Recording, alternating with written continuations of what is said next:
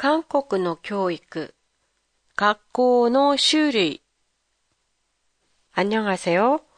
도쿄 타마시에 있는 한국어 교실 한교실입니다.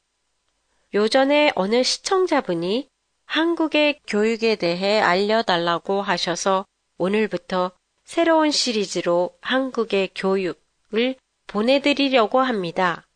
첫째 날인 오늘은 학교의 종류 에 대해서입니다.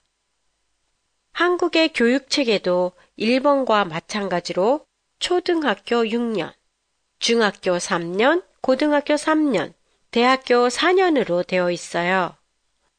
중학교 때까지는 거의 모든 학생들은 공립학교에서 공부해요. 하지만 고등학교에 진학할 때는 목적에 따라서 선택할 수 있는 고등학교가 많아져요. 특수 목적으로 만들어진 학교를 특목고라고 하는데요. 여기에는 과학 교육을 중시하는 과학고, 과학고등학교, 외국어 교육에 비중이 많은 외고, 외국어 고등학교, 국제적 전문 인재 교육에 중점을 둔 국제고, 국제고등학교 등이 있어요.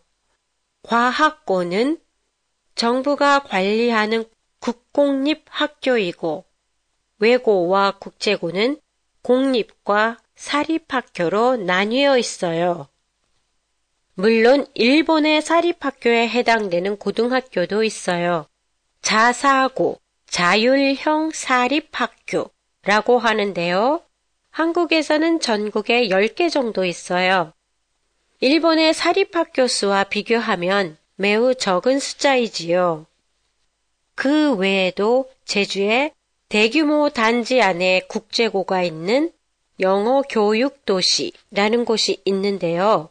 영국, 캐나다, 미국의 세계 명문 사립학교의 캠퍼스와 공립인 한 개의 international school이 있어요.